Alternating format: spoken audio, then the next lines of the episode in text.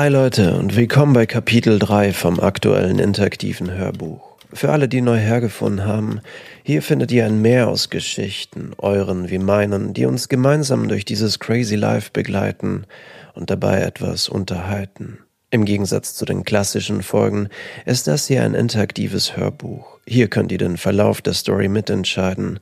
Eine Woche nach Veröffentlichung gibt's dann auf meinem Instagram-Profil ein kleines Voting mit Ideen zur nächsten Storyline. Den Link zum Profil findet ihr in der Beschreibung der Folge. Und jetzt viel Spaß mit Kapitel 3 von Home. Hallo, Hilfe, wir brauchen Hilfe, schnell! Eine Ärztin, die gerade im Park ihre Pause machte, sprang auf und rannte zu ihnen. Ein Anfall. Gehen Sie zur Seite und drehte ihn in die stabile Seitenlage. Hatte er das schon des Öfteren?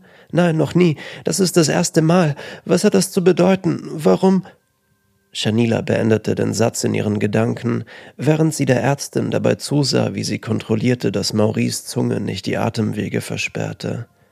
Warum fühlt es sich so an, als wäre das hier nicht Maurice.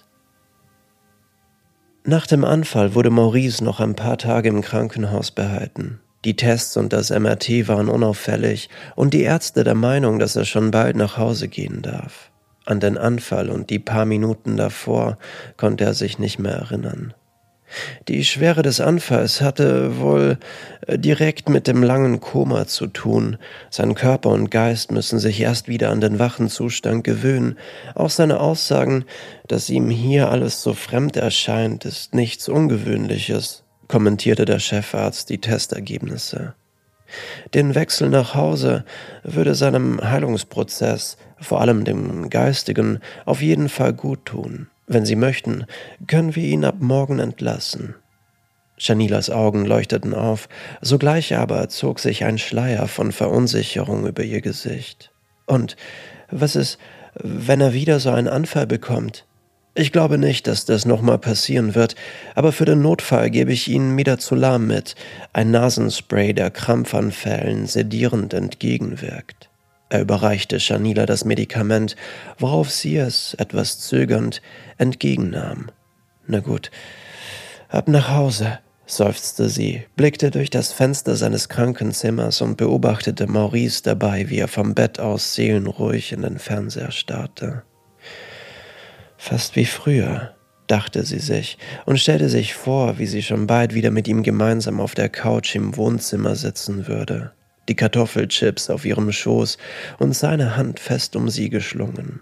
Monatelang hatte sie auf diesen Moment gewartet, und nun war er gekommen. Willkommen zu Hause, flüsterte Shanila ihm entgegen, während sie ihn stützte und er bedacht durch den Hauseingang schritt. Und tatsächlich konnte er sich wieder daran erinnern, an den Duft, murmelte er, während er die Augen schloss, um sich ganz darauf zu konzentrieren. Letzte Woche im Park kam es Shanila noch so vor, als wäre Maurice ein anderer. Doch in den letzten Tagen, nach dem Anfall, hatte er immer wieder Andeutungen gemacht, sich allmählich an früher erinnern zu können. Es blieb ihr nicht unbemerkt, dass zwischen diesen Gedankenblitzen auch ein Unterton von Unsicherheit lag. Doch immerhin war es ein Fortschritt. Es fühlt sich noch immer so weit weg an, aber dennoch vertraut, antwortete er auf die Frage, ob er sich denn hier wohlfühlen würde. Sie saßen auf der kleinen Bank im Garten, auf welcher er schon hunderte von Büchern gelesen hatte. Gemeinsam beobachteten sie die Wolken dabei, wie sie langsam über den Himmel zogen. Shanila hatte im Haus alles genauso gelassen, wie er es damals verlassen hatte. Kein neues Möbelstück kam hinzu, kein Teller war zerbrochen, die Gabeln und Messer in der gleichen Schublade und seine Handtücher und Kleidung seit einem Jahr nicht mehr benutzt. Mittlerweile war er schon seit zwei Wochen zu Hause. Auch wenn Maurice behauptete, sich an fast alles wieder erinnern zu können, suchte er beim ersten Mal zehn Minuten lang vergebens nach Gabeln, suchte das Bad im Keller und den Trainingsraum im Obergeschoss. Mittlerweile war er schon seit zwei Wochen zu Hause. Auch wenn Maurice behauptete, sich an fast alles wieder erinnern zu können, suchte er beim ersten Mal zehn Minuten lang vergebens nach den Gabeln, suchte das Bad im Keller und den Trainingsraum im Obergeschoss. Shanila amüsierte sich daran und hin und wieder auch er. Irgendwann werde ich es mir merken, scherzte er, als er die Messe erneut in der falschen Schublade suchte und sie erst beim Öffnen der vorletzten fand. So amüsant es auch war, gab es immer wieder Momente, die Shanila ein mulmiges Gefühl bereiteten. Hin und wieder hatte sie ihn dabei erwischt, wie er wie paralysiert im Raum herumstand und sich und in sich hineinmurmelte.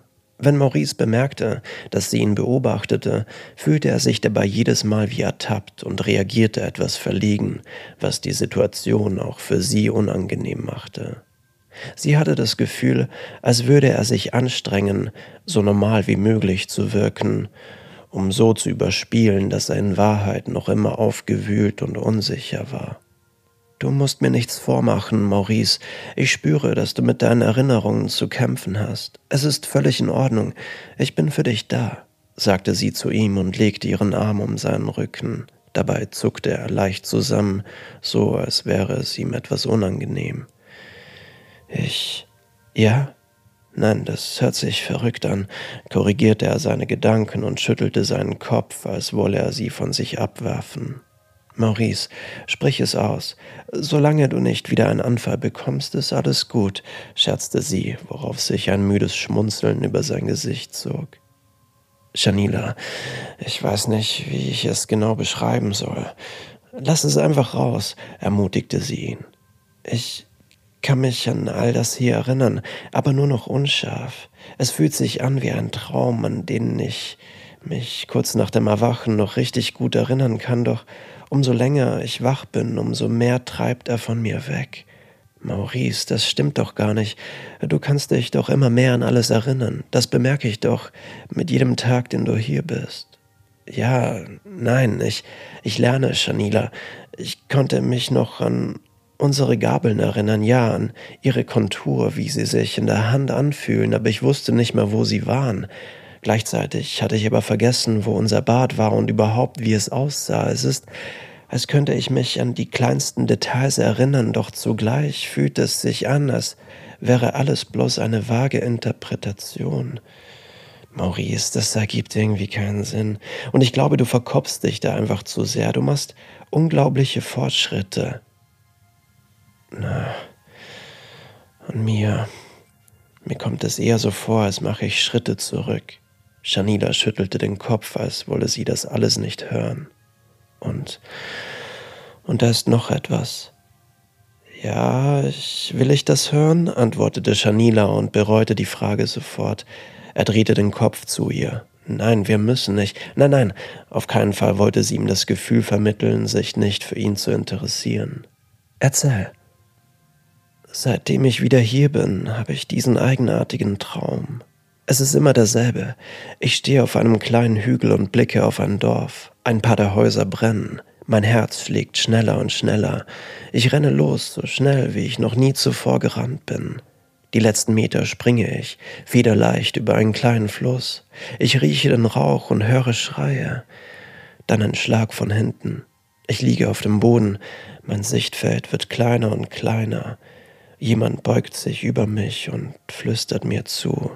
Tokmak Ekat Bukuang.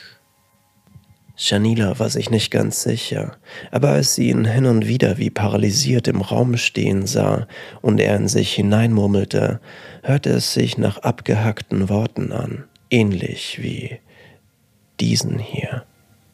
Und was soll das heißen? fragte sie und drehte den Kopf zu ihm.